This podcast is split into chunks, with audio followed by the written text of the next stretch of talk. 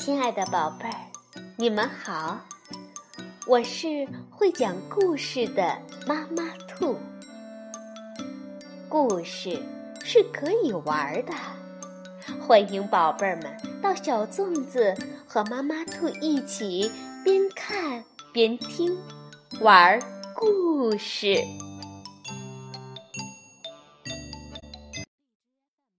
宝贝儿，晚上好，欢迎收听。妈妈兔的花样故事。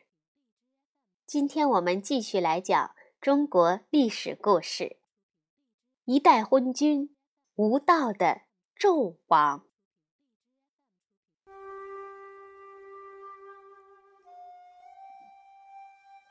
上次说到，周文王没有来得及实现灭亡商朝的愿望，就死去了。他的儿子姬发。继承了王位，就是周武王。周武王牢牢记着父王的嘱托，继续用姜太公、姜子牙为军师，并用自己的弟弟周公旦等为辅佐。朝中和睦，上下齐心，决心有朝一日灭商复仇。周武王继位的时候，商朝已经很腐败了。商朝最后的一个君主商纣王，他生性残暴，荒淫无度。据说，他为了观察正在成长的胎儿，竟残忍地让人剖开孕妇的肚子。他想知道冬天光脚过河的农夫为什么不怕冷。竟叫人砍掉他的双脚，砸骨验髓。还有像宠幸奸臣、重用小人、不敬祖先、不信忠良等等罪行，实在是罄竹难书。人们对他恨之入骨，从不叫他的名字，只称其为商纣。这个商纣王特别宠爱一个。叫妲己的女人，妲己竟想出一些坏主意，叫纣王干一些伤天害理的事儿。比如，他叫商纣王用一种叫炮烙的残酷刑罚来惩治那些反对他的人。纣王这样荒淫残暴，经常有人劝阻他，但他从来不听。他的异母哥哥微子启对他说。我们这样拼命的喝酒，败坏了先祖留下的美德。喝酒这样的坏风气，眼看就要使我们殷朝灭亡了。纣王不听微子启的劝告，微子启只得偷偷的离开他。商纣王终日饮酒作乐，荒淫无度。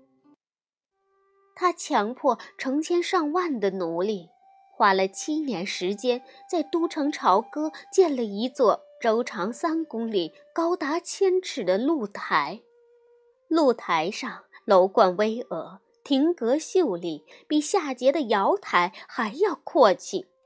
纣王还特别喜欢吃肉喝酒，便学着当年夏桀的样子，在宫院中挖了个大池子，里面灌满了酒。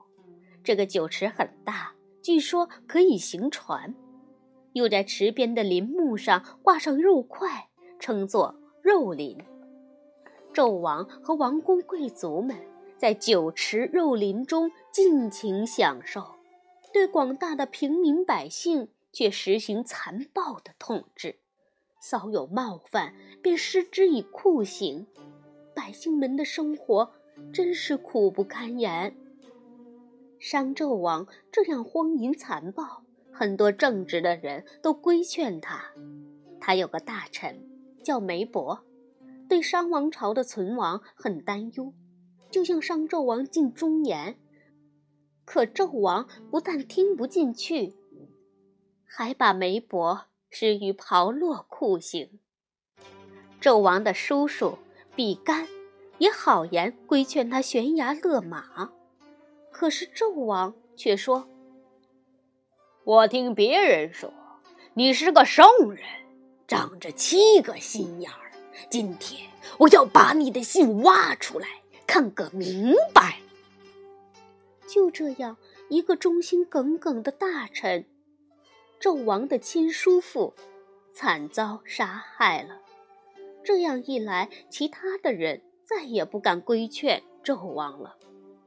商朝的天下被纣王搞得乌七八糟，再也维持不下去了。这时候，周武王在姜太公的协助下，率领大军来到了黄河南岸的孟津，也就是今天河南孟津县的东北方。消息传开，邻近部族首领们也纷纷前来助威。周武王面对滔滔的黄河，对周军将士和各部族的首领们说道：“我的祖先对上天是有功德的，因此上天命令先王灭掉殷商，拯救万民。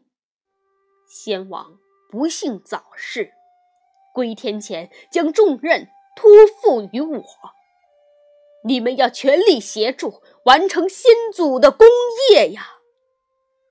说罢，下令渡河。顿时，千舟争渡，浪花飞溅。不料，周军刚渡到对岸，周武王又下令返了回来。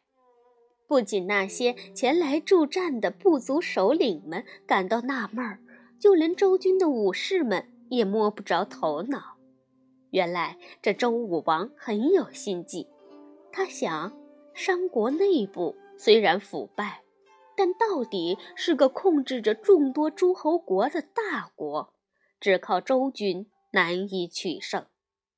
他今天率兵来到孟津，一是进行一次渡河演习，二是借此机会探探探众诸侯国的虚实。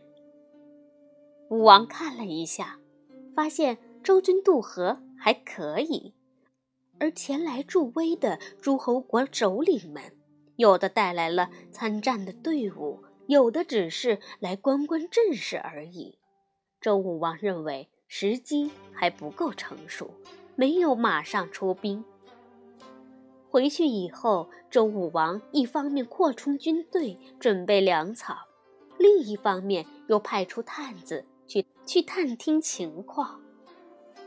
那商纣王本来听说周武王率军打来，一阵惊慌，正准备组织队伍迎战，却见周军不战自退，以为周武王胆小，不敢与他抗衡，于是得意洋洋，继续过着花天酒地的生活。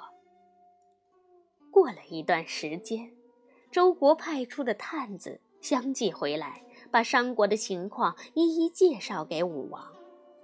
周武王看到时机基本成熟，决定进攻商国。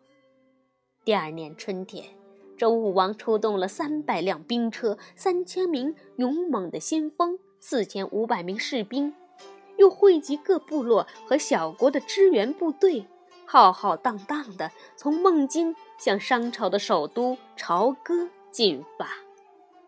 这支讨伐大军士气旺盛，一路上没有遇到多大的抵抗，就到了离朝歌只有七十里路的牧野。在牧野，周武王正式竖起伐纣的大旗，当众誓师。他站在高高的王车上，大声说道：“尊敬的友邦国君，诸位官员和所有远征的将士们！”举起你们的戈，举起你们的盾，握好你们的矛，为讨伐暴君，我们现在就要誓师了。暴君纣王听信谗言，败坏朝纲，残害忠良，荼毒百姓。现在我遵照上天的旨意来讨伐商纣了。所有参战的将士们。你们要勇猛直前，但不要杀害那些前来投降的人，以便使这些人为我们效劳。勇敢的将士们，作战有功的将会得到奖赏。如果有谁不努力作战，我就要把他杀掉。誓师完毕，就挥动旗帜，驱动兵车向商军进攻。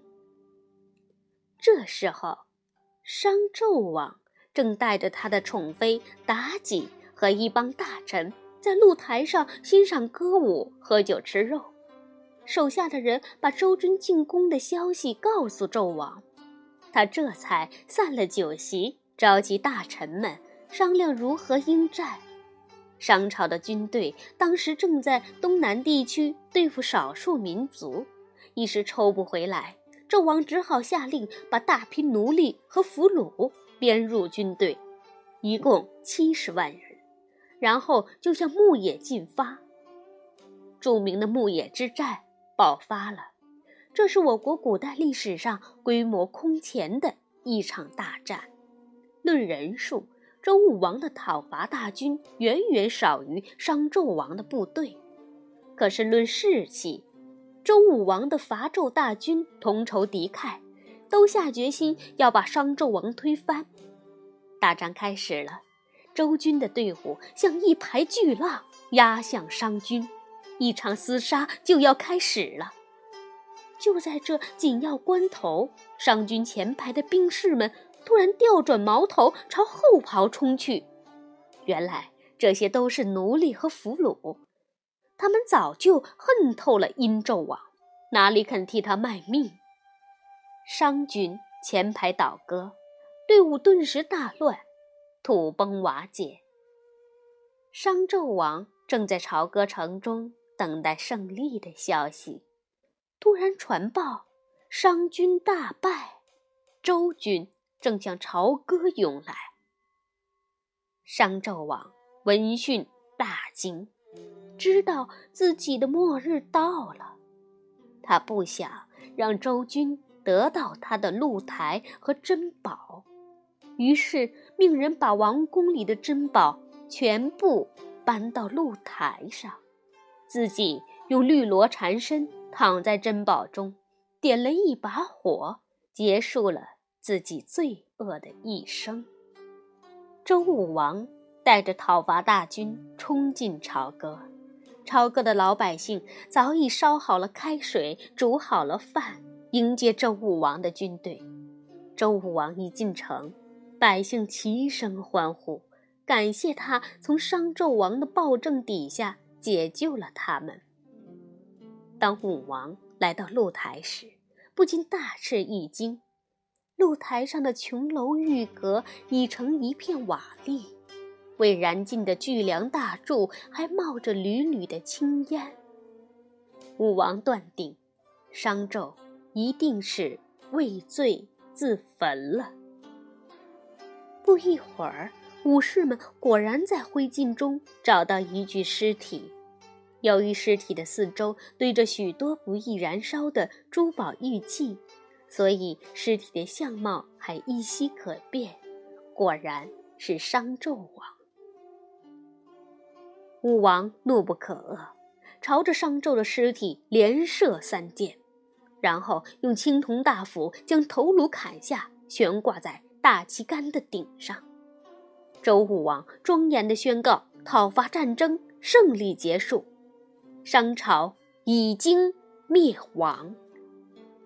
周武王得到了各部落和小国首领的拥护，建立了周朝，自称为天子。